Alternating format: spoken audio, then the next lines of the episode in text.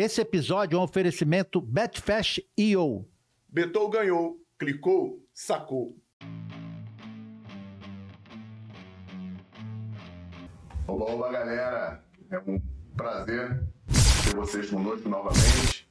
Hoje trouxemos a nossa fogueira para a casa do, do, nosso convidado, que é o presidente Carlos Augusto Montenegro. Obrigado por nos receber na sua casa, presidente. Prazer. Eu sou o Fernando Santos, capitão do Storycast. Eu, Anselmo Paiva, tenente, podcast mais jovem. Eu não consigo já ninguém, mas da risada é verdadeira. Né? Porque. Depois a gente vai conversar. Depois discutir com você. Galera, é... se inscrevam no canal, curtam, compartilhem, cliquem no sininho para notificações. É... Nos sigam e, e, e vejam né, o Storycast também nas plataformas de áudio Ver na plataforma de áudio é difícil, mas no Spotify tem vídeo também. Enfim, a gente tem o prazer de hoje estar tá, tá recebendo não, né? Vir aqui na casa do presidente Carlos Augusto Sá de Montenegro. Obrigado, presidente, mais uma vez. Economista, empresário brasileiro, presidente devolveu ao Botafogo a sede de General Severiano, campeão brasileiro em 95, com muita, muita coisa legal. Foi presidente do Ibope durante muito tempo. Enfim, muita coisa boa para falar conosco aqui. É isso, Doido? Perfeito. É, o Anselmo, que é o é próximo ao presidente, enfim, tem muita coisa legal para a gente saber aqui. Presidente, conta para nós um pouquinho a origem, né? Como começou o Ibope, como se tornou essa referência que foi para o. Olha, a história é interessante, porque primeiro é, meu pai e minha mãe é, não gostavam e não, não queriam nem pensar é, nos filhos trabalharem no Ibope porque o Ibope foi fundado em maio de 1942. Imagina, oito anos antes da televisão entrar no Brasil, só tinha rádio naquela época, e foi fundado de uma forma até interessante no, no Auricélio Penteado, um paulista, foi aos Estados Unidos e acompanhou pela primeira vez negócio de pesquisa e viu uma revista, a Newsweek, fazer uma enquete com 300 mil leitores que apontaram um presidente e surgiu uma empresa chamada Gallup, que ouviu mil pessoas. E a revista errou e o Gallup acertou quem seria o novo presidente. Ele ficou encantado, ele tinha uma rádio, esse é Auricélio Penteado, voltou para o Brasil, é, fez uma enquete com os amigos dele e alguns publicitários para ver o que, que achavam da rádio dele. Ninguém ouvia a rádio dele. Então ele vendeu a rádio e fundou o Ibope. Na hora que ele fundou, ele recrutou é, por jornal anúncio algumas pessoas que estariam interessadas naquela aventura, que na época era aventura. E entre elas o meu pai apareceu. E começou a trabalhar no Ibope logo de início com mais outras pessoas e o Auricélio Penteado. O Auricélio Penteado, apesar de paulista, fundou no Rio de Janeiro, porque era a capital. E logo depois ele teve que voltar a São Paulo, acho que teve problemas de saúde, alguma coisa.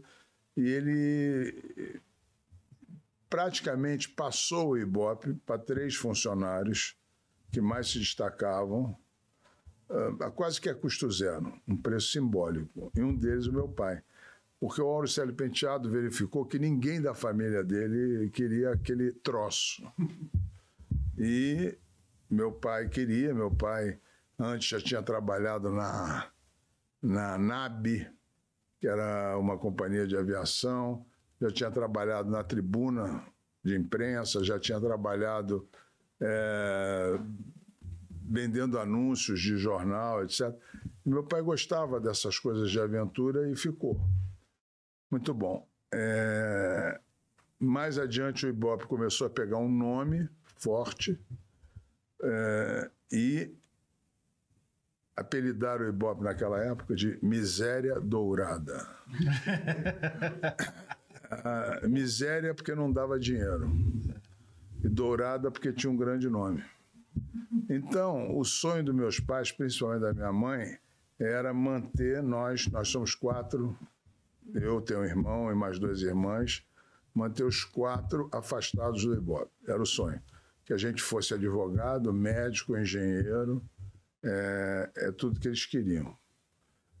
Bom, como é que eu entrei no Ibope? Eu, com 17 anos, é, fiz um vestibular, passei em engenharia, achando que ia ficar com todos os meus amigos, que a minha história toda veio do, do, Colégio São Vicente de Paulo. Então, um colégio que eu era muito feliz, fiz todas as minhas amizades e eu achei que eu ia continuar com eles. De jeito nenhum. Cada um vai para um lugar quando, quando passa, negócio da Seis Gran Rio naquela época. E aí eu vi que eu não detestava engenharia. Depois de pronto. Depois de tudo, passei e tal, detestava engenharia. Aí eu resolvi fazer outro vestibular. Conversei lá com meus pais e tal. Vou fazer agora de economia. Ah, tá bom. Passei. Só que naquela época você podia escolher primeiro ou segundo semestre para começar. E eu fiz em dezembro e escolhi segundo semestre.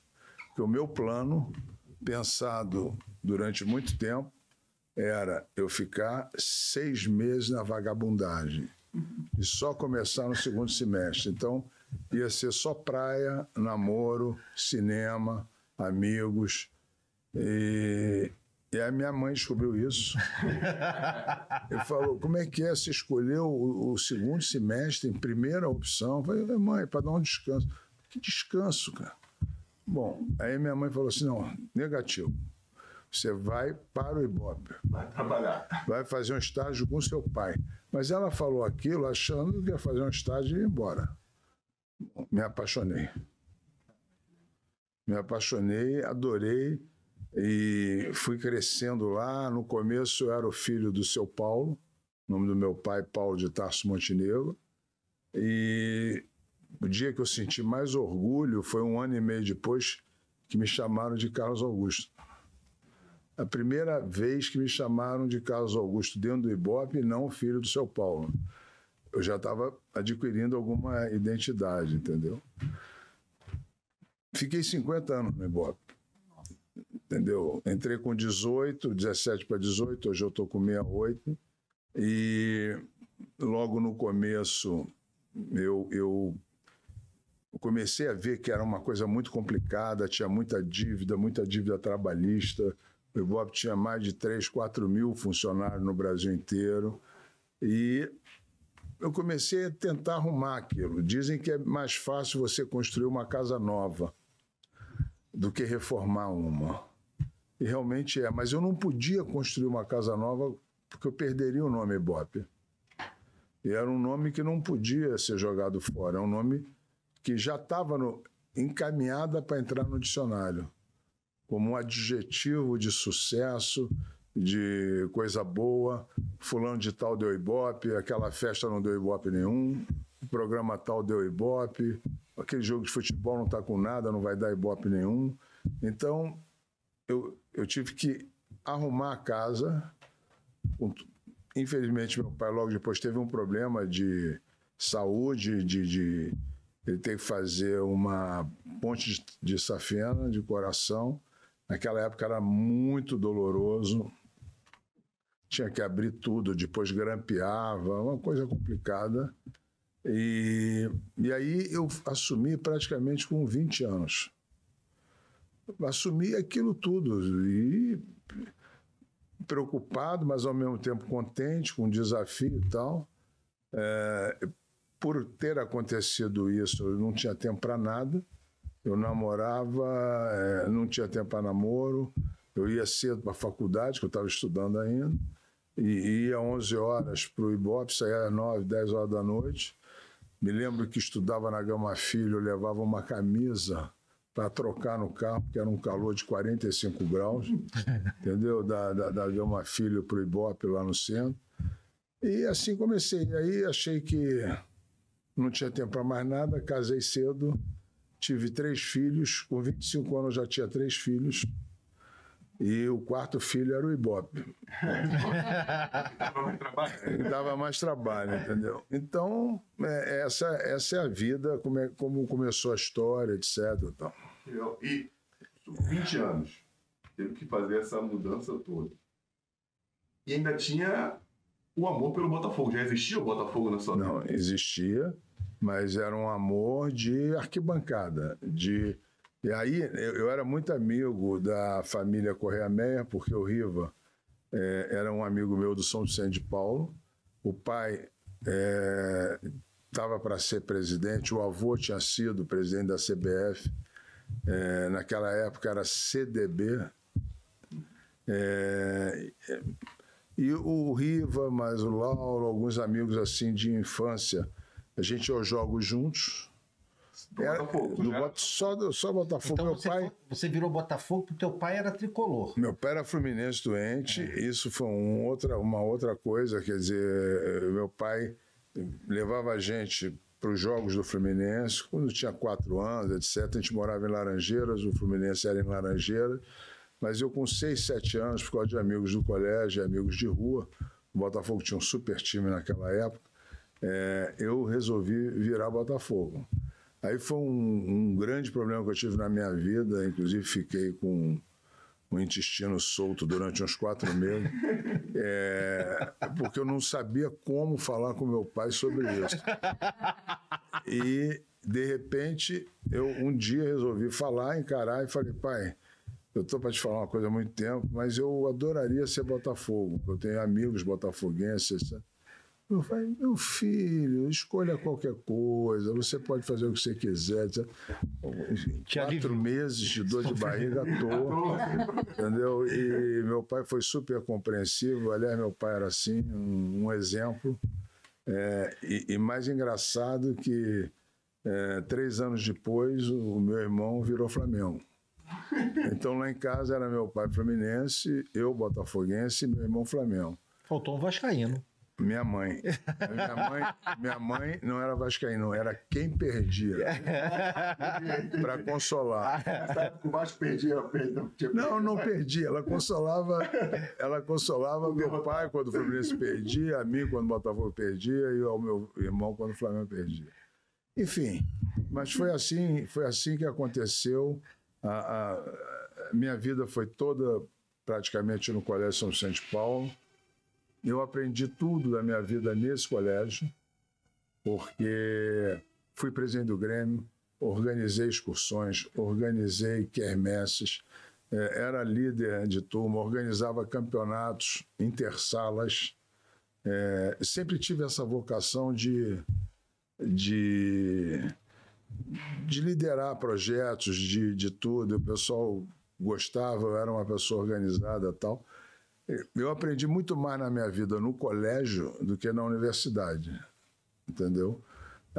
O meu aprendizado todo foi no colégio e, e no Ibope.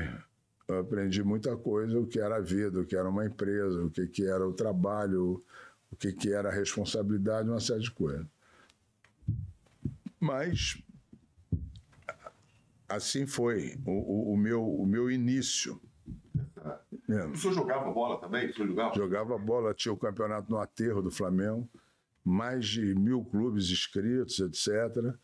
E era um campeonato que você eh, perdia, era eliminado. E aí, por causa disso, eu botei o nome do nosso time de Se Perder Acaba. E foi um time até famoso, a camisa vinho, bordô. E no começo a gente jogou o campeonato de colégio, Colégio São Vicente de Paulo, e depois passou a ser o Se Perder Acaba no, no geral, entendeu? Muito legal. Mas eu sempre joguei assim, amador, brincando. Nunca, nunca tive muito jeito para ser profissional. E o senhor virou sócio do Botafogo quando? Porque para ser presidente tem que ser sócio, tem que ter um tempo disso. Virei três anos antes de ser presidente. Eu nunca fui sócio. Caraca. Nunca fui sócio porque eu nunca gostei de clube, eu nunca gostei de frequentar clube, eu nunca gostei de vida de clube.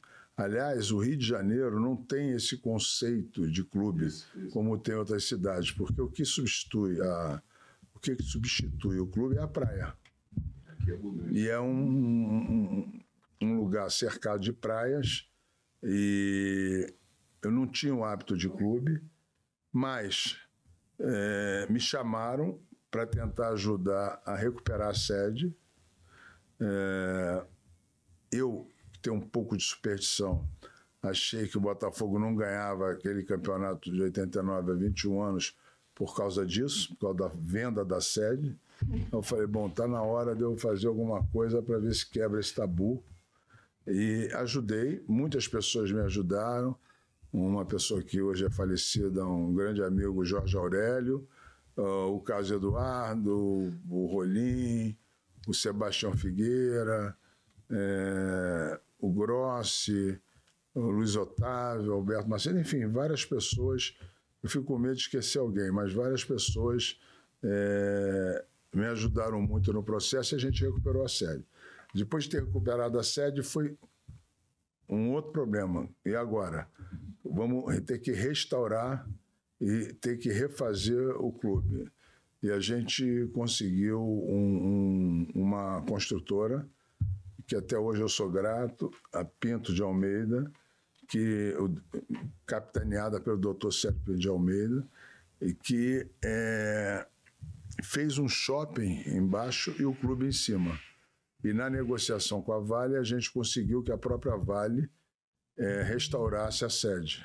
Que a Vale ganhou, na troca, na permuta, um terreno que era ali no Morisco Mar. Até hoje é uma sede de, de, de algumas empresas importantes na entrada do túnel. Enfim. É... A, a, a, eu... teve que comprar novamente? Comprar Não, novamente? foi permuta, permuta da, desse espaço que a gente tinha no Morisco Mar, que era de 7 mil metros quadrados, por toda aquela área da sede colonial e do, e do, e do, e do clube, que eram 21 mil metros quadrados. Então a Vale, para aceitar a permuta, né, pediu que a gente conseguisse aumentar o gabarito desse terreno de 7 mil metros quadrados de três para seis andares. E se a gente conseguisse isso, eles aprovariam a permuta. E foi uma guerra, aí sim minha, um ano na Câmara de Vereadores, é, explicando o projeto, pedindo apoio, sei lá, e depois de um ano a gente conseguiu. E na hora que conseguiu, o prefeito homologou e a gente trocou a sede, caindo aos pedaços, o terreno, que era um capinzal, pela parte lá do Morisco Mar. E, e aí a Vale construiu esse prédio e a gente, por nosso lado, pelo nosso lado, a gente construiu, restaurou a sede e construiu o clube. Foi entregue antes de, de, de, de da final de 19? Não, foi entregue depois. Foi entregue. Não, porque eu entrei, eu entrei como presidente em 94. Sim. Essa luta, 1 de janeiro de 94, essa luta durou é, 91, 92, 93. E quando foi em 95, é, o ano do Campeonato Brasileiro, já estava é, em andamento a. Aliás, eu acho que foi em 94 que a gente reinaugurou a sede e e, o, e a parte de cima. É, foi no final do ano de 94, mais ou menos 17 de dezembro. Foi um ano antes do 17 de dezembro de 95 que a gente foi campeão. E aí, por causa disso, o pessoal falou assim: agora tu tem que ser presidente. Agora você tem que ser presidente. Não, ah, isso foi em 93. É. Aí, agora você tem que ser presidente. Eu falei, meu Deus, que eu já que falei eu com a minha família. Tua família deve ter todo mundo ter é. feito manifestação, é, todo mundo pô, Você é presidente do Ibope, como é que você pode ser presidente? Mas aí eu conversei com a minha família, eles deram força, mas combinei que seria uma vez só. Tu já não, era apaixonado pelo Botafogo? Não, totalmente apaixonado pelo Botafogo futebol. Isso. Eu nunca fui apaixonado, confesso a vocês, pelo basquete, pelo remo, pela natação. Eu adorava o clube, adorava o Botafogo, pelo, por causa do futebol, as cores, o, o símbolo, a, o escudo, que é o mais bonito que tem no mundo, isso dito por várias pessoas. É... Enfim, era apaixonado. Acompanhei 67, 68 como garoto. Fui, fui, ao, fui ao estádio, entendeu? É, é, depois de, foi o dia da maior decepção, foi em 71. É, eu ia perguntar isso. É, a maior decepção da história minha e tal. O que, que aconteceu em 71? Porque tem muita gente que não sabe, né? Talvez. Pois é, em 71 a gente. Eram dois turnos, o time do Botafogo era tão bom que inventaram um terceiro turno. O Botafogo ganhou também. Aí inventaram um quarto turno. Aí o Botafogo estava bem, o Botafogo poderia perder três jogos até que seria campeão. E ninguém acreditava que fosse perder, e perdeu os três. E o último jogo entrou ainda contra o Fluminense, precisando do empate. E aos 47 minutos do segundo tempo, houve um gol, que até hoje é polêmico, se houve falta no goleiro ou não, no Birajara. Mas o que eu me recordo desse jogo é que eu chorei muito e quebrei um radinho de pilha que eu tinha. a torcida já estava gritando: é campeão, é campeão, é campeão. E eu, assustado com aquilo, ninguém pode cantar antes da hora. Bom, e aconteceu isso, eu joguei fora o rádio, quebrei mesmo, pisei nele e nunca mais eu levei um rádio para estádio. Não, ganhou, ganhou três turnos, perdeu um e não foi campeão. Perdeu o quarto turno, Perdeu o quarto turno, não foi aí podia perder dois jogos antes, perdeu os dois. Aí, Não, é. Só, só o futebol. Só pode- acontece no Botafogo. Tem isso. Ah, não, isso aí não, não pode ficar falando, porque não. não. Presidente, eu você falou aí que uma tristeza foi, foi o, esse jogo de 71, esse campeonato de 71. E você fez alguma coisa, lá, acho loucura pelo Botafogo, assim, na sua vida lá. Cara, o Botafogo tem que fazer algumas coisas que não são muito normais. Você já fez algum- alguma? Não, eu, eu, eu fiz muita loucura. Eu, eu, depois que eu saí em 96, eu disse para todo mundo que eu não ajudaria, é, não, não voltaria a ser presidente.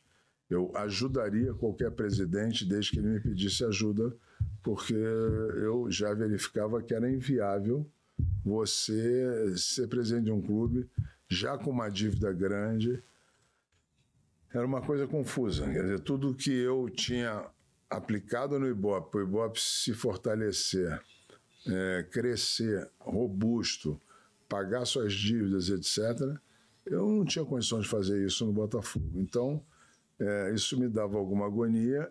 Saí no final de 96, no final do mandato, e disse que ajudaria qualquer um. Tal. Aí eu fiz algumas loucuras depois, mas tem as loucuras antes, do, do- do- no, no período que eu fui Vamos presidente. de ordem, na ordem cronológica. Na ordem cronológica, é, em 95 eu fiz o, o Diabo. Como é que foi a montagem desse elenco? Hein? Esse elenco. Ah, esse elenco foi montado. Eu, eu botei o time aqui, o elenco não, mas o time, pô, o time era bom pra caramba. Pois É, é. mas eu- o time é bom você vendo hoje, depois que aconteceu a vitória. Quero ver você montar. Jovem, jovem nesse time era o, era o Beto já era jovem, o Leandro Ávila era, era jovem pra caramba, né? Mas o Leandro não era tão jovem, mas era de 24, 25 anos. O Jamir era jovem, Jamir, o Sérgio. É, todos eram, todos eram Menos relativamente 25 anos. jovens, de 27 para baixo.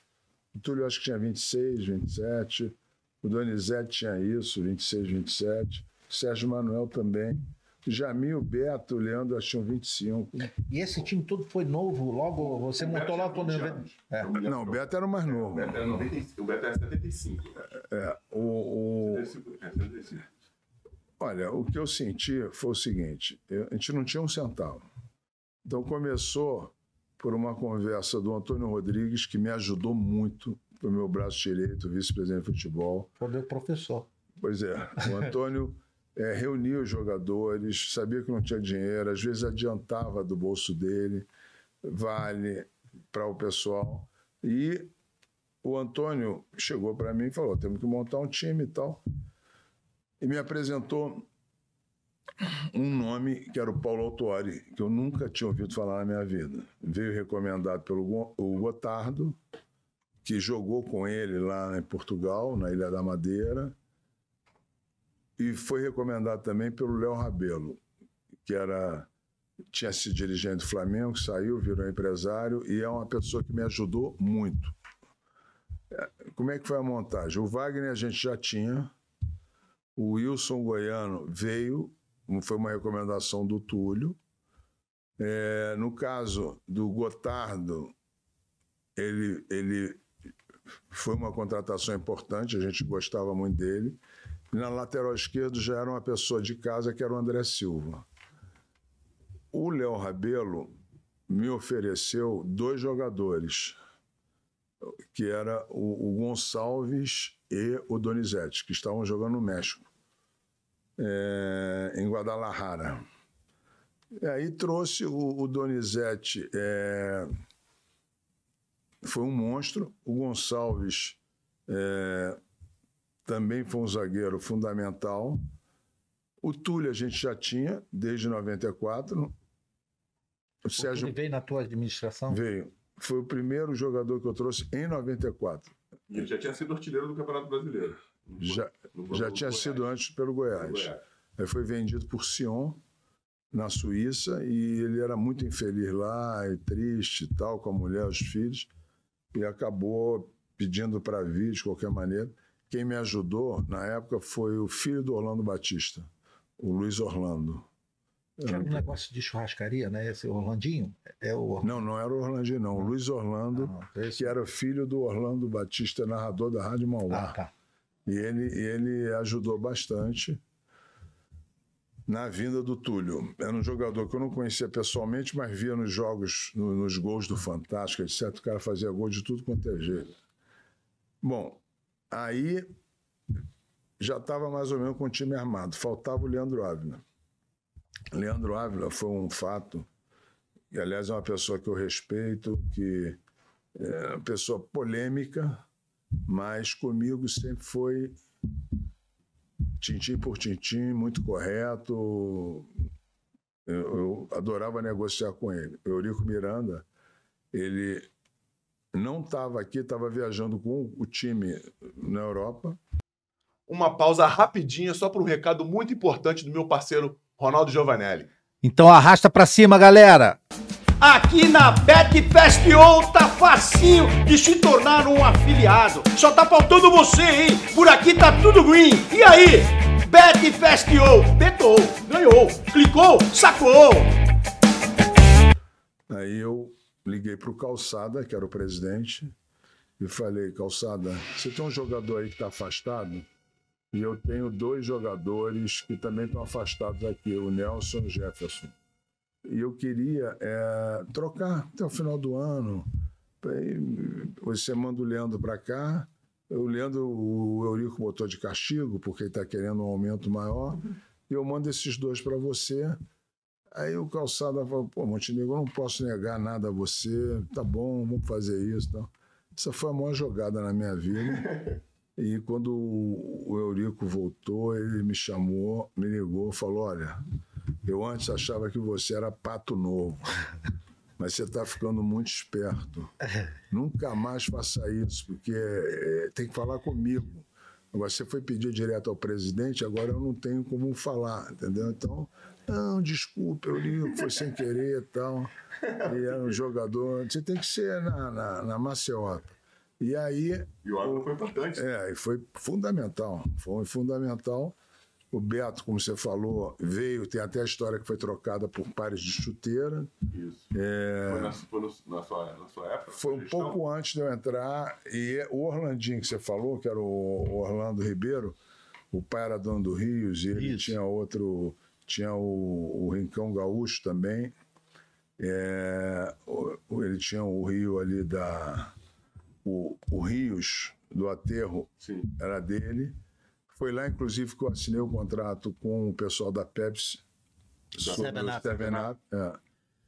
Enfim, mas o time foi montado assim. Começou a treinar a pré-temporada atrás do gol, no Caio Martins, porque a gente não tinha lugar para treinar. Era caro. É, e o negócio foi, foi, foi. O Paulo Autório conquistou todo mundo, os jogadores se uniram até chegar a isso. foi um, um campeonato. Naquela época já tinha, o Paulo já trabalhava com o René Weber? Já, o René, né? René, auxiliar dele já? Era, era o auxiliar René, dele. O Gente boa pra caramba também. A comissão técnica era o Admilton Chirol, o filho dele era preparador físico, Marcelo Chirol, auxiliar do Ronaldo Torres, Caramba. Tinha o doutor Joaquim da Mata e tinha Nossa, o Lídio gente Toledo. boa pra caramba, doutor Joaquim. Já No doutor Felipe, Joaquim, Felipe, Felipe. maravilhoso, o Lídio Toledo. É, e com todos esses eu tenho episódios, quer dizer, é, eu dei sorte porque a gente tinha um time, não tinha um elenco. O elenco, se você pegasse assim, tiveram alguns jogadores que ajudaram muito, mas o nosso elenco, perto dos outros, não era um elenco forte. E ninguém se machucou. E no final, a gente transformou a casa do Túlio num hospital. E botei seis jogadores que estavam para estourar lá na casa do Túlio. E eles ficaram fazendo tratamento lá, é, escondido, porque alguns tratamentos eram revolucionários, daquele Petrone, Milton Petroni. Newton Petrone, Eu acho que ele é amigo ou parente do Alberto, do Alberto Macedo. Macedo. É primo do Alberto. É, isso. Mas o doutor, Filé, né? É o filé. É, filé. E o doutor Lídio não gostava tanto dos procedimentos, então a gente fez escondido. E acabou que todos os jogadores conseguiram chegar lá.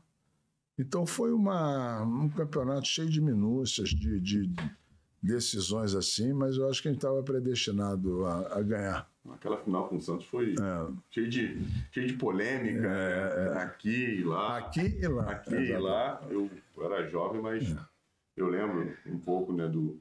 Que Dizem que o gol do Túlio estava impedido, não foi?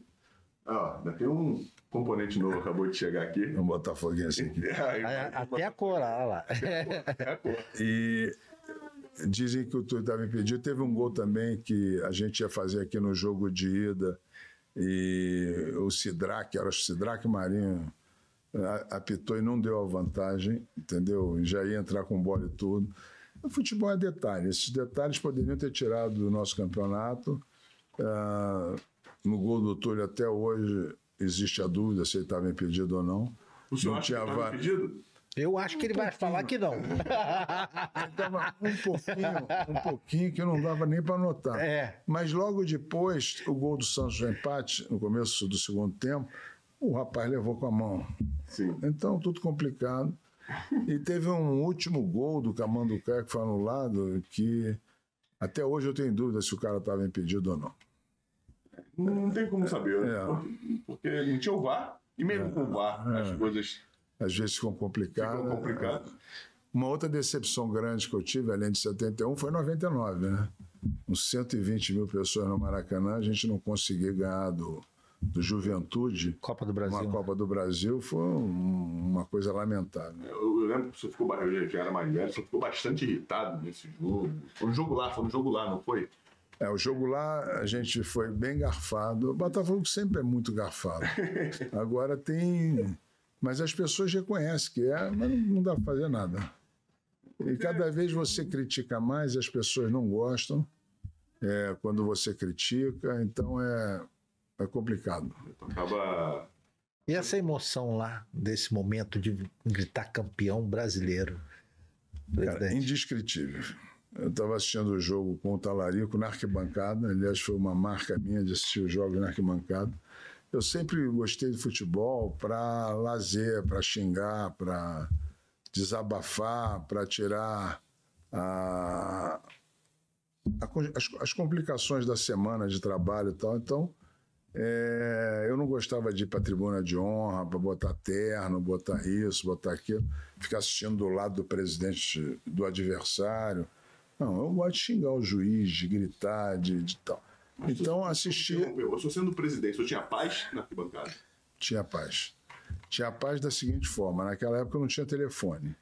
Então eu chegava assim, um- uma meia hora antes do jogo e vinha uma opção de gente, me cercava, me perguntava, eu respondia tudo e muita assinatura. Sim, sim. Assinatura na camisa da pessoa, assinatura na mão, no braço, na nuca, etc., com caneta.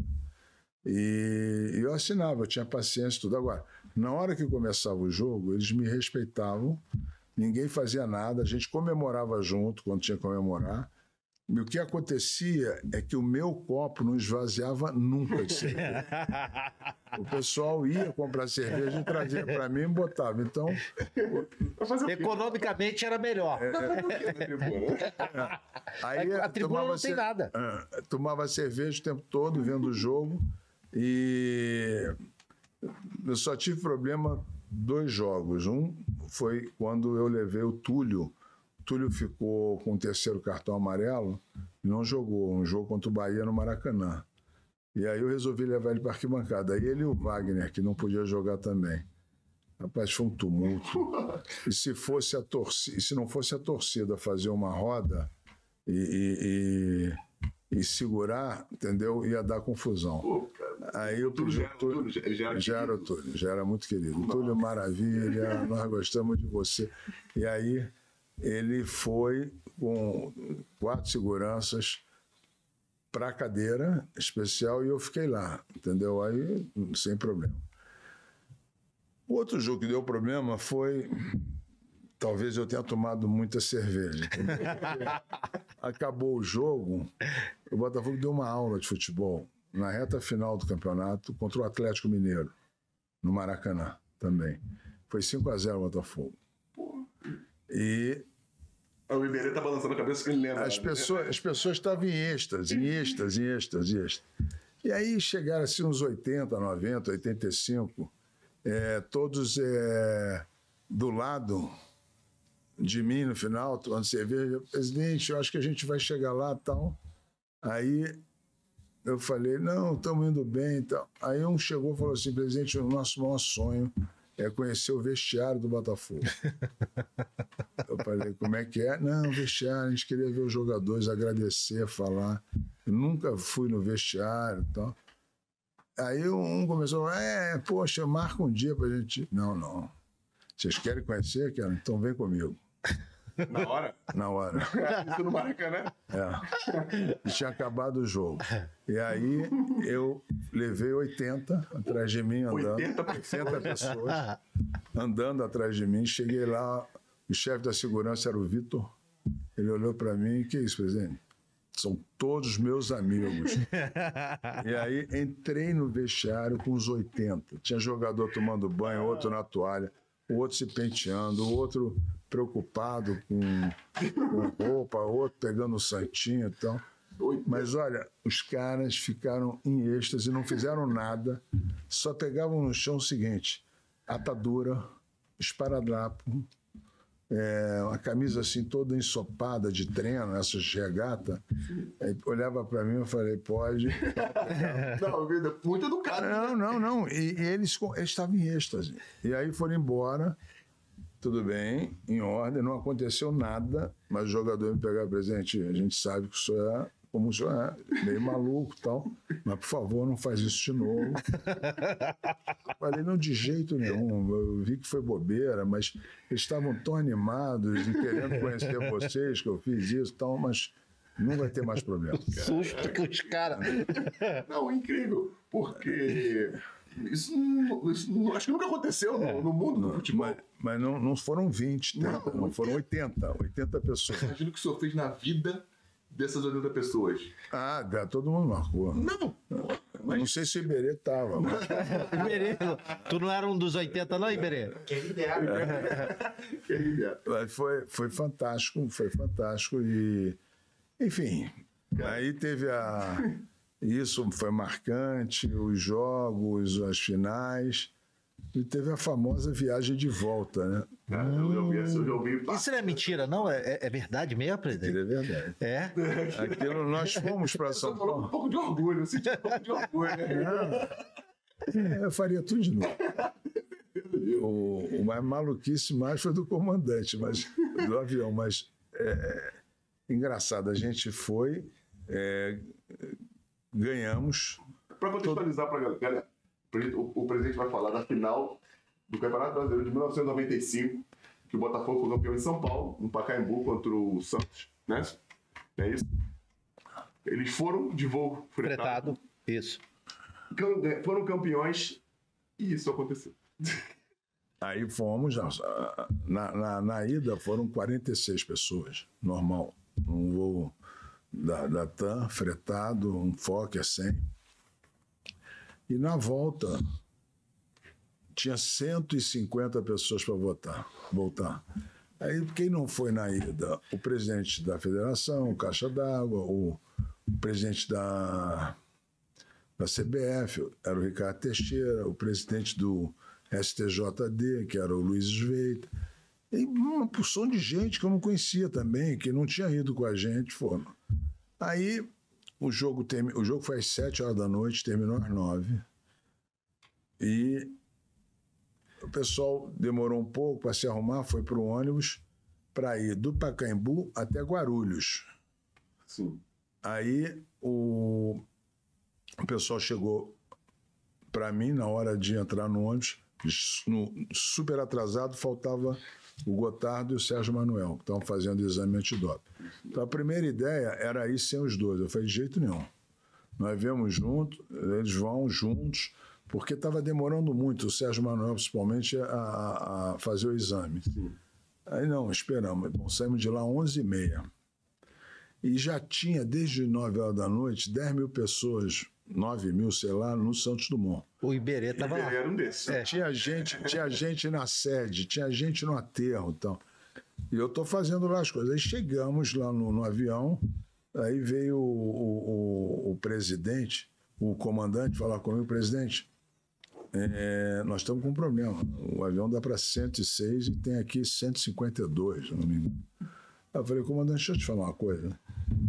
Não tem problema, 40 minutos de voo, ninguém tem mala, o que pesa mais é a taça. Tem pessoas que não vieram com a gente, mas estão voltando agora, presidente da CBF, então eu não sei como fazer. Aí o pessoal também deu ideia de não levar os seguranças. O Vitor, eu falei, não, os caras acompanharam a gente o jogo todo, o campeonato todo. Chega no final, não vão? Que isso? Moral da história, o comandante chegou e falou, presidente, o senhor teria três camisas do Botafogo? Eu falei, eu tenho. Você conseguiria para mim? Eu falei, claro, Gonzaga, era o Gonzaguinha, o roteiro. Pega três camisas, por favor, tá bom. Aí o presidente, então vai todo mundo. Por favor, Fechou a estiver porta. sentado e tal. Mas não tinha lugar. Não tinha, não. em pé. Não, não, foram vários em pé. Onde sentava dois, sentaram três, que era dois de um lado e três do outro. E onde tinha três, ia quatro. Eu Virou fiquei um em pé, ônibus. eu fiquei em pé. O senhor foi bem. Em pé porque eu fiquei distribuindo as medalhas. Naquela época não se distribuiu a medalha de ouro de campeão brasileiro no campo. Então Não distribu... eles deram e para eu distribuir, eu dei distribuir. Chamavam um a um lá na frente do. Aí, Uma bagunça. Uma festa maneira, né? Tinham oito pessoas da TV Globo. A Sandra Moreira, filha do Sandro Moreira, filmando tudo, com produtor, com sei lá o quê, com o pessoal da, da Câmara, etc. E voltamos. Na hora que está chegando, o comandante me chama lá na frente. Presidente, mais um probleminha. Eu falei, qual o problema, comandante? Seguinte, eu recebi uma ordem da torre, uma orientação que eu desvio o voo para o Galeão, porque tem 9 mil pessoas lá no Santos Dumont que invadiram a pista. Eu falei, mas comandante, que isso? Esse pessoal está esperando desde 9 horas da noite, são 1h40 da manhã. Quer dizer, vai para o Galeão, não tem nexo isso. E outra coisa, não tem ninguém na pista. O mais que pode acontecer é terem ficado naquele canteirinho ali da, da, da Na porta. pista mesmo tal. tem ninguém. Na pista não vai ter ninguém. E o senhor faz o seguinte: o senhor vai, freia no final, para. Para o avião. Que aí a gente vai. É, para. Ela... Aí ele falou: bom, mas tem uma outra coisa. O senhor me deu as camisas e tem as funcionárias, as a- aeromoças, têm namorados botafoguenses. Precisava de mais duas ou três camisas. Não, isso aí não é problema. Gonzaga! É um Gonzaga. Traz mais três camisas. O Gonzaga tava armado. Gonzaga. E aí o. Gonzaga trouxe, e aí o comandante falou: então vamos pousar no Santos Dumont. Que isso, maluco. Pousou no Santos Dumont. Aí eu tomei um susto. 9 mil pessoas correndo para o avião. Pessoal gritando, é campeão, é campeão, subindo na asa, que é onde fica o combustível, batendo na janelinha, na asa, cara de bermuda e sem camisa, fumando. E, pô, é, campeão. E aí ninguém saía, ninguém saía, ninguém saía do lugar, o pessoal não descia, ninguém subia. Ficamos ali uns 30 minutos. Aí eu falei, meu Deus. Aí apareceu um carrinho de bombeiro desses menores, com cercadinho em cima, sabe? Mas, pô, eu cheguei, na hora que o carro se aproximou, abriu a porta, empurrei o Túlio. O Jamir foi no carro e eu fui atrás e deram logo um peixe morto, uma linha pro Túlio. O Túlio foi com aquilo. E, e aí, Pescou o peixe. escuta, o caminhão foi e os no- nove mil foram atrás. O, o avião ficou Ficou sozinho. pé ninguém, Aí depois tudo. foram lá, o carro normal, botar a escada para o pessoal descer e tal. E aí o pessoal pôde desembarcar. E esse carrinho do bombeiro foi pelo aterro, Só passou. com o Túlio e com o Jamir. Os Túlio Jamir, eu e uma opção de, Ah, tava- e uma opção de repórter. Aí, na hora que passou na, em frente à sede, foi uma ovação, ter torcido um delírio, coisa e tal. E a gente foi continuando, entrou no aterro, porque o restaurante que a gente ia comemorar era no aterro. Justamente esse do Orlando Ribeiro, que era o Rios. É, o nome ali no aterro era Rios, mas ele tinha no Rincão Gaúcho. Bom, foi isso. Cara, essa coisa. Faltava ele dar um cavalo de pau no fundo, só. só vai no fundo dar um cavalo de Não, pau. não, ele, ele, ele, ele parou e, e virou. E virou, Só. E aí acabou. Todo parou. mundo chegou. O presidente do STJD, o Luiz Fux. Não, o Luiz Fux não, o, Luiz Sveiter. O Fux é do Supremo, o Luiz Sveiter. Começou a passar mal, claustrofobia dentro avião. E ninguém sobe, ninguém desce. Eu falei, Luiz, pô, que você quer fazer? Eu quero sair. Então tá bom. A gente abriu a portinha assim um pouquinho, empurramos o Luiz. né? Caraca, O velho. Luiz foi, entrou ali no meio do pessoal foi embora. Mas ele estava nervoso mesmo, ele estava passando mal. Entendeu? Muita gente do lado de fora sabe. E- Mas foi uma, uma coisa inusitada. Não, mas assim, foi, foi uma emoção que você teve, esse título do Botafogo, tudo como aconteceu. Foi. ó. Depois do nascimento dos meus filhos, foi. Uma emoção. Irmão, nunca tive nada assim na vida. Nunca. Que legal. Não, nunca é um. A emoção, meu pai tinha morrido um ano antes. Ah, ele não viu esse. Em 1994 ele não viu, mas ele viu ganhar a eleição e entrar lá no Botafogo. E apesar de ser fluminense, no final da vida ele já torcia muito para mim, né? Para que desse certas coisas, etc. E, e eu passei o jogo todo pedindo ajuda dele para que desse tudo certo, que a gente ganhasse e tal. É, eu e o Talarico do lado, mas foi ótimo. Foi ótimo. Bom, que legal. Assim, acho que seu pai via teu, teu amor, né? Então, a tua dedicação ao clube. É, Como- mas meus irmãos também incentivaram. não tem- torcer, né? é, é, foi- acho que foi uma coisa. Eu acho que foi uma recompensa também ao esforço para voltar à sede do clube. Eu tenho essas Só, ganha- só foi campeão porque Voltou a sede. Quer dizer, eu tenho essas coisas, essas imagens na minha cabeça de que isso tudo estava conectado, entendeu? Eu sou. Eu sou católico, normal, etc. eu só acho que o título de 99 te estimulou a fazer isso. Porque já não ganhava muito tempo. Ah, de 89. 89, 89. 89. Eu tava no Maracanã nesse jogo. em tava, eu 89. tava. Tu acha que aquilo te deu ânimo pra. Deu, deu, deu. Eu estava sofrendo muito com aqueles 21 anos, aquilo deu ânimo. Por Ânimo, 20 anos sem ganhar nenhum título. nenhum título. Gente Eu passou tava no, 21 no anos sem Maracanã. É. nesse jogo. Eu fui ao Maracanã, ganhamos. é, eu também foi uma noite que eu não dormi, depois comemorando, no Rincão, mas aí no Rincão, Gaúcho lá na Tijuca.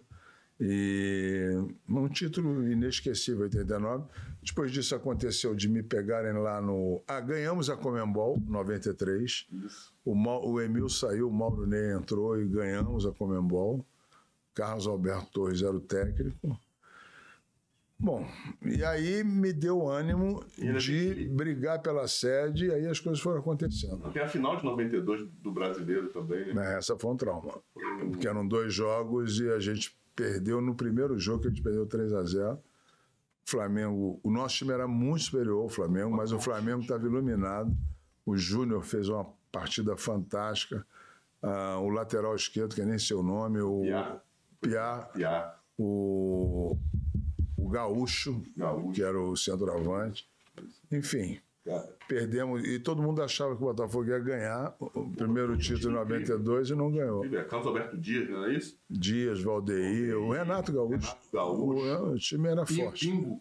Pingo no meio de campo. Pode ver que eu lembro, hein, Berê? É, Carlos Alberto Santos. Casa Alberto Santos. Era, era um, um grande time. Se você comparasse hoje, Ricardo Cruz? Ricardo Cruz, o goleiro, Ó.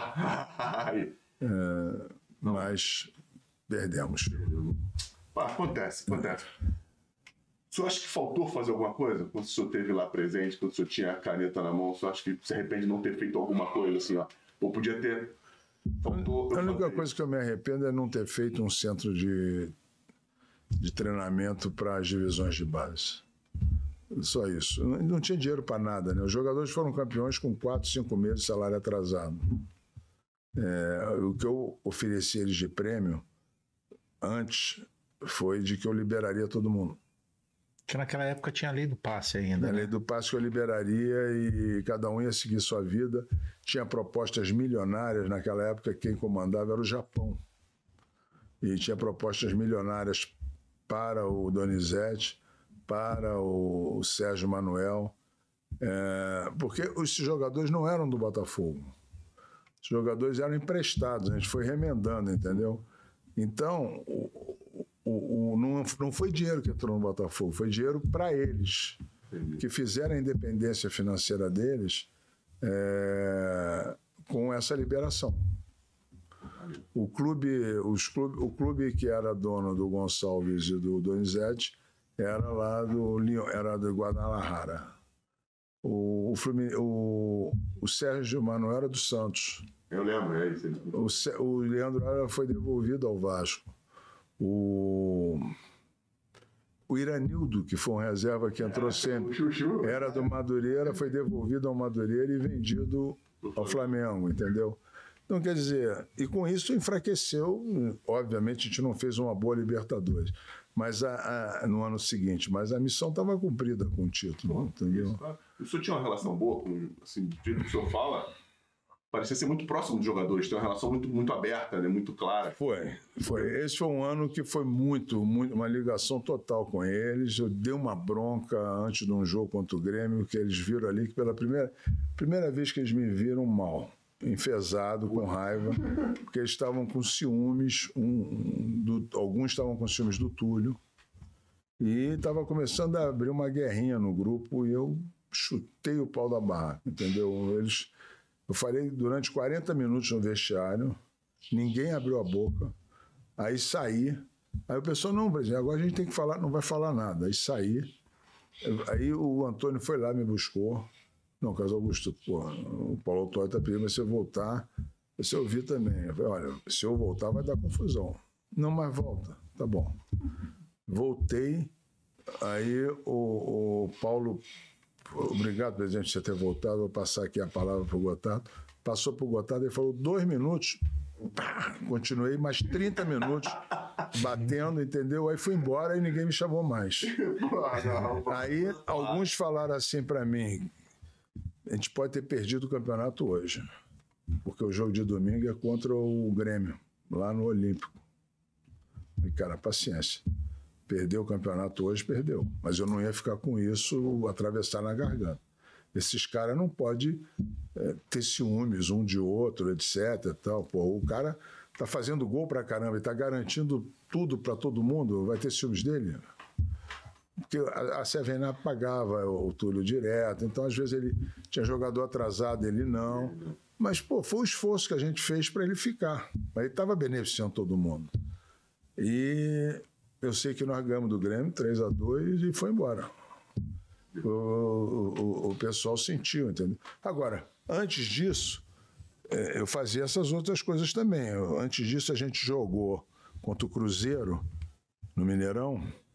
O Botafogo fez 2x1 no primeiro tempo, 3x1 no Cruzeiro. No segundo tempo entrou um tal de Paulinho, Paulinho McLaren, não sei, Paulinho cara. fazer gol até dormir. fez quatro gols.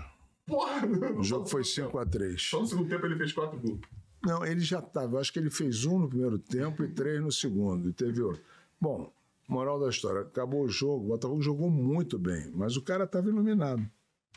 Eu entrei no vestiário, aí reuni os jogadores e falei o seguinte: olha, hoje vocês perderam, mas jogaram como campeões.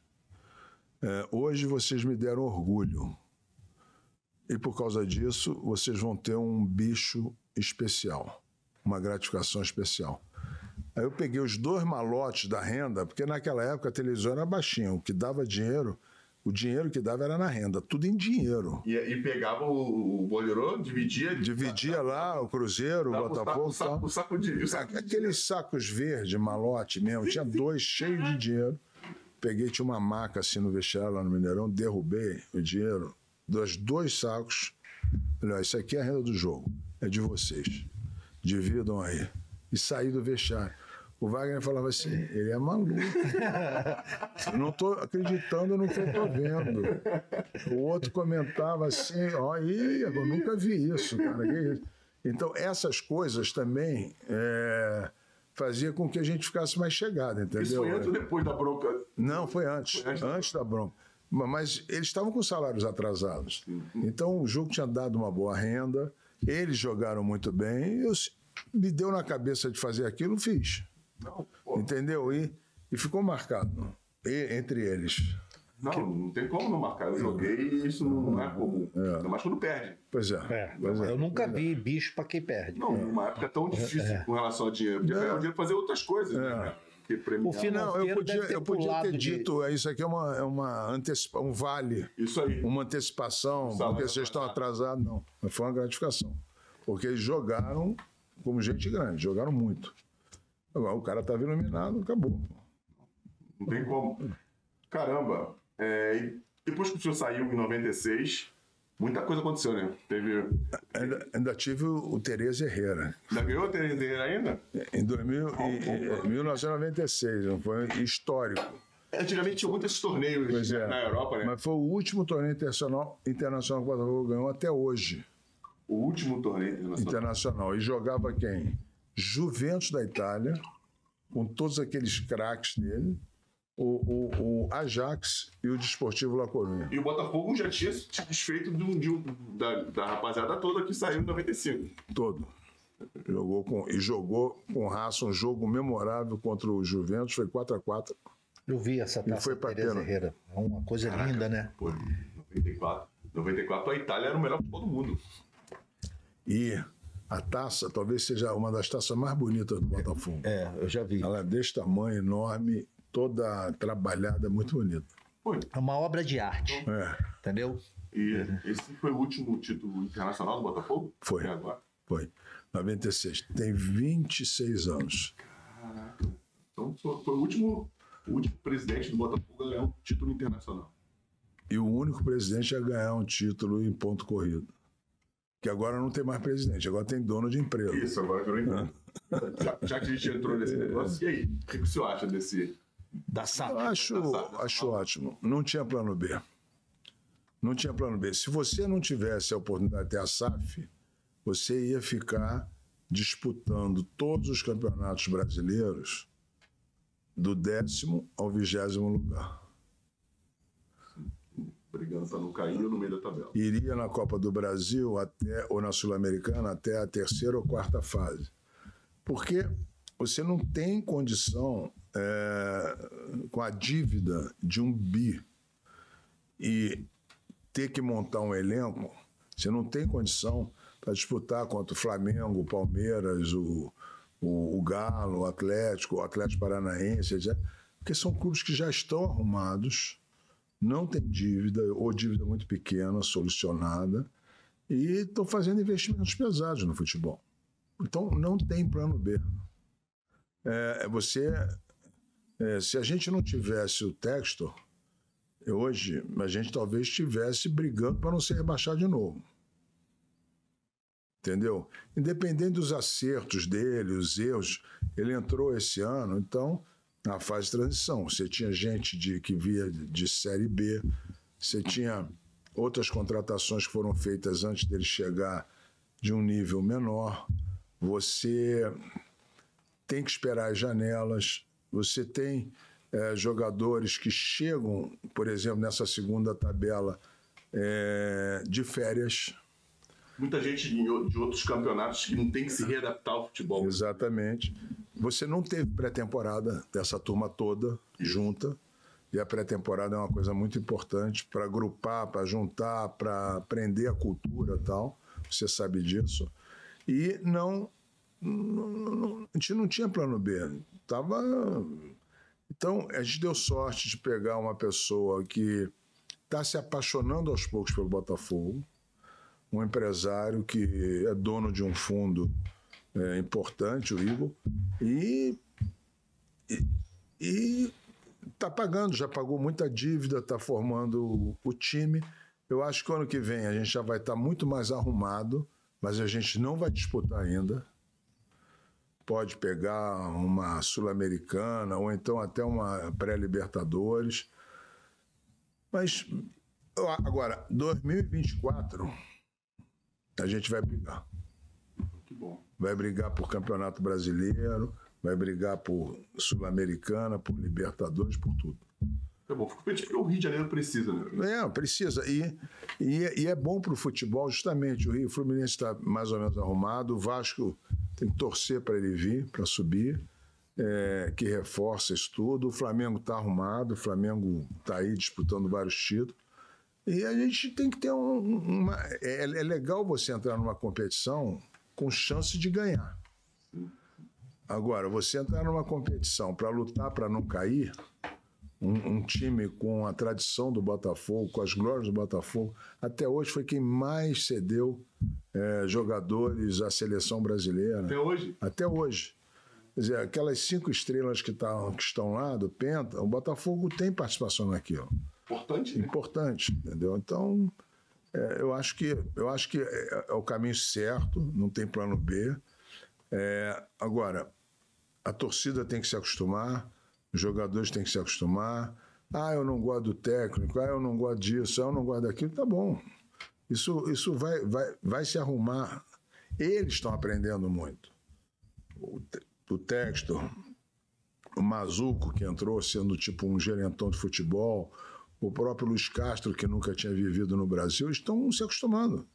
Você tem que se acostumar com as pessoas, com o clima, com a cultura, com a comida, com a moradia, com tudo. Tem, tem que se acostumar. Com a geografia do Brasil. com a geografia do Brasil. Você joga hoje é, em, em Fortaleza com 34 graus. E na semana seguinte, você vai a Caxias do Sul pegar o Juventude com 3 graus. Isso tudo é Brasil. É. É o tamanho É um do Brasil. continente. Entendeu? Lá na Europa não. É frio, é frio, outono é outono, calor é calor, tal. No calor não joga. E a cobrança também da torcida de lá é menor, né? Aqui Bem a menor. cobrança. Bem menor. bem é menor. mais- Mas o futebol está agora com essa. Além da, da SAF, que eu acho que não tem saída, existe um movimento também para a criação da liga a partir de Que 2025. vai ser muito bom também. E vai, vai unir todos, os 40 times da primeira e da segunda vão unir. É mais recursos, é, é o, futebol, o campeonato brasileiro é o campeonato mais disputado e mais equilibrado do mundo. E o mundo não conhece. O campeonato brasileiro não passa lá fora. Não passa nos Estados Unidos, não passa na Europa, não passa na China, não passa na Ásia. Porra, o melhor futebol do mundo, eles vêm aqui buscar os jogadores toda hora. A gente trabalha com isso, a gente está recebendo pedido de isso, daquilo. E os números também dizem, né? Qu- Quantos jogadores a gente mandou na última janela? Você que é, você que é o cara do negócio. Cara, eu não tenho, mas é assim, o Brasil né, sempre liderou é, as negociações. Quando você pega o, o resumo de, de negociação, o Brasil sempre foi em primeiro lugar de negociação de atletas. Pois o é. segundo é países da América do Sul. Você pega o seguinte, a Champions League, que é o, o maior campeonato que tem, a- a- em termos de nacionalidade, a gente está em segundo lugar. França. Só perde para a França. Né? Tudo bem que todo ano muda, Não, não porque a. França também é um catacata do caramba da, da, da, da- Da África. Da África, eles pegam da parte de cima da É África. isso. Pegam muito. todo, todo Marrocos, Senegal, a, a- o Zidane, que é da Tunísia, não, Não, o da. Zidane é argelino. Não. Argelina. É argelino, argelino. né? Argelina. É, exato. O maior jogador da história do país é, é argelino. Enfim, esse é o problema deles. Aí eu também acho que o, o, a SAF não, não, tem, não tem outro caminho para alguns clubes. E quando você aumenta o sarrafo, quando você eleva o nível de- da, da maioria das equipes, o campeonato cresce com, com o nível também. Porque, Claro. porque a Europa tem um nível alto? Porque os melhores jogadores estão lá. E Exatamente. o sarrafo acabou, acabou- o sarrafo acaba aumentando. Uma coisa que a gente tem que voltar é a juventude aqui no Brasil, de, de 5 a 15 anos, andarem nas ruas, nas calçadas, na lagoa, nas praias, com a camisa dos times. Do Brasil. Fluminense, Botafogo, Vasco, Flamengo, lá em São Paulo, Corinthians, São Paulo, Palmeiras, etc. Porque hoje eles só andam com camisa do Manchester City, do Liverpool, do Real Madrid, do Barcelona, do Bayern, da seleção alemã, Do Paris Saint-Germain por causa do do Neymar. Paris Saint-Germain. É- é- as pessoas procuram os craques, os ídolos, aonde estão eles, etc. E a gente precisa disso aqui, voltar a resgatar isso, a, a, a admiração dos jogadores. Né? Uma coisa que está me assustando, até esse álbum de figurinhas que saiu agora, ninguém estava ligado na Copa. Não. Não é uma. a- seleção está treinada, acho até que está bem treinada, tem bons jogadores lá na Europa tal, mas o pessoal está sem confiança, ou não acreditando, ou, ou achando que vai ser difícil, sei lá. Qual sua, é isso que eu ia perguntar.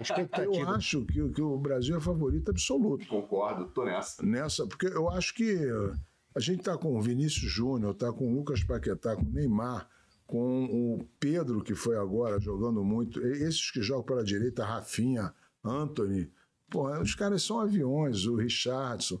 A gente está com um poderio muito grande. Dois Temos goleiros que estão dos melhores. goleiros excelentes, os três. Os três, até o Everton mesmo. É, então, então, eu acho o seguinte: o técnico conhece, etc. Você pode discutir um ou outro jogador, mas o, o Brasil está super preparado. E é a primeira Copa que a gente vai ter a troca de cinco.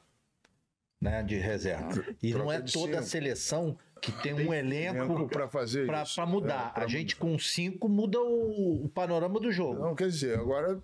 Gostei. eu- Pô, é, é, mas é respeita, mesmo, caralho. é mesmo, é mesmo. É, se entende. Agora, Gravaram, gravaram. Faz um corte disso aí. Tá, filho. Só é o campeão brasileiro 95 de internacional. Que vou aguentar. não. Fernando e Anselmo, a gente hoje não precisa espalhar, mas é favorito absoluto. Se o pessoal levar a sério até o final, a gente ganha essa Copa. Eu tenho visto o Neymar tá assim, tá motivado, né? E ele é o Antes de. ele É, né? ele é um líder, não tem Ele é o jeito. líder técnico. O Neymar querendo, eu acho que a gente tem muita, muita chance de vencer. É. Claro que é curto, né? Sete jogos, enfim, aquela coisinha. É. Mas Não pode bobear. na hora de decidir, eu acho que a gente tem mais poder de decisão do que eles. Nós temos quatro jogos pela frente que são decisivos. A seleção, às vezes, passa dois anos sem perder. É, é verdade. É, Copa América, que é difícil. A Argentina, Colômbia, Equador, é difícil Uruguai. A gente passa dois, joga contra a Alemanha, joga contra a Inglaterra, joga tudo, e está dois anos sem perder. De repente, eh, você perde um jogo, como foi aquele da Bélgica em 2018, acaba tudo. E que a bola bateu em tudo quanto é lugar. não- É, o goleiro fez tudo, o Mas ah, hoje você não tem uma seleção europeia que esteja chamando a atenção, né? Não, a Você não Alemanha não está bem, Entendeu? a Espanha não está A bem. Itália não foi. a Itália não a foi. França que era assim, Não, eu acho que, a rival, a- a- a- acho que o rival é a é França. a França. Se os caras estiverem bem também num nível interessante, acho que pra conseguir. É, porque tem. A Michelle tá- concorda, Michelle? Nosso Brasil na final. Pô, presidente, a gente falou de Copa, a gente já está indo, indo para o fim, mas o senhor vive no. o senhor- a vida inteira no Ibope e dentro do futebol. Qual foram as coisas mais absurdas que o senhor viu dentro da, da política de cada um dos, dos dois segmentos? Assim? Senhor não precisa falar quem, nada, mas assim, cara, eu vi uma coisa muito louca acontecer nisso e no futebol outra coisa muito doida acontecer que, que são semelhantes, mas que são né, ao mesmo tempo distintas. Olha, no futebol, as coisas mais doidas que eu vi aconteceram comigo. Não, não, não isso- Mas é, eu não, não- não- Até porque eu não vi muita coisa é, errada, Sim. porque eu não negociava. entendi. Quem negociava tudo e deve ter vivido muitas coisas é esse meu amigo e irmão Antônio Rodrigues. Ele aqui conversava com todo mundo, os empresários, jogadores, falava tal, sofria, às vezes tinha que dar vale. Então, eu realmente, eu, eu, eu, eu, disse para o pessoal, olha, eu já estou aqui, já deixei o Ibope de lado, eu vou cuidar da presidência, da parte administrativa e tal, mas futebol, negociação, essas coisas, eu não vou ficar. Então, isso me, me protegeu um Blindou pouco. um pouco, né? Blindou um pouco. Na política, eu acho que até com a seriedade do Ibope, um caso ou outro aconteceu. Eu até tive oportunidade de contar um num, num- programa que eu fui há pouco tempo, num político que veio, pediu para conversar comigo em casa. Eu ia até ele, mas ele, não, vou aí que eu preciso tal. Aí chegou lá e disse que quanto seria para ter mais dois ou três pontinhos numa pesquisa que ia sair? Aí eu falei, dois ou três pontinhos? Isso vai custar um bilhão de reais. Ele falou, o quê? Não, deixa eu te explicar para você, eu falei, político. Um bilhão de reais é o preço do Ibope. Eu vendo, saio, meus irmãos vendem, e você, E aí você põe bota os número que pontinhos que quiser. Porque se eu fizer isso, acabou. Acabou a a credibilidade, acabou a seriedade do Instituto. Então, faça você, mas me paga antes. Aí ele ficou sem graça, etc. Tal, ficou mais 15 minutos e foi embora. O Ibope ele foi vendido pela empresa americana, né? Vocês passaram toda a tecnologia. Não, para a inglesa, a Inglesa. WPP, e que tem uma outra empresa dentro dela chamada Cantar Media, e foi ela que comprou. E aí ela levou toda essa tecnologia. Então o Ibope hoje aposentou o nome e Aposentou hoje você tem o, o IPEC, né? O IPEC.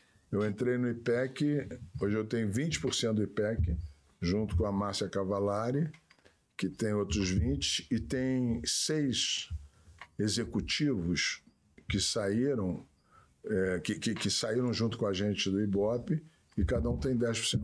O Ibope hoje então não existe no Brasil mais. Não. Está aposentado. Aposentou. Posteridade. Posteridade. Completou 80 anos e se aposentou.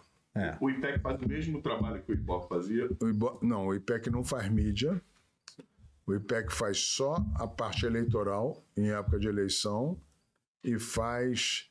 Ele selecionou seis ou oito clientes importantes na área de pesquisa de mercado. E a gente continua fazendo para eles, porque aí sempre. Porque independe de política. Né? né? Entendi. Presidente, é, eu, eu vi, não sei se, se procede, existe o Instituto Paulo Montenegro? existiu enquanto existia o Ibope e que era uma uma costela do Ibope que a gente dedicava parte dos lucros para investir em educação. E, e a gente fazia várias, vários trabalhos para a área de educação, inclusive medindo o analfabetismo funcional. É, o analfabetismo INAF, Nenepso, é isso? Exatamente. Eram, eram projetos dentro do Instituto Paulo Montenegro. O INAF era o, o, o analfabetismo fu- funcional, onde você pegava as pessoas, qua- quantas pessoas eh, só sabiam assinar O nome. o nome e não sabia interpretar um texto ou, ou- ou alguma coisa. Então você tem que desenvolver. O analfabetismo no Brasil hoje é pequeno, mas o analfabetismo funcional ainda é grande. E hoje não existe mais.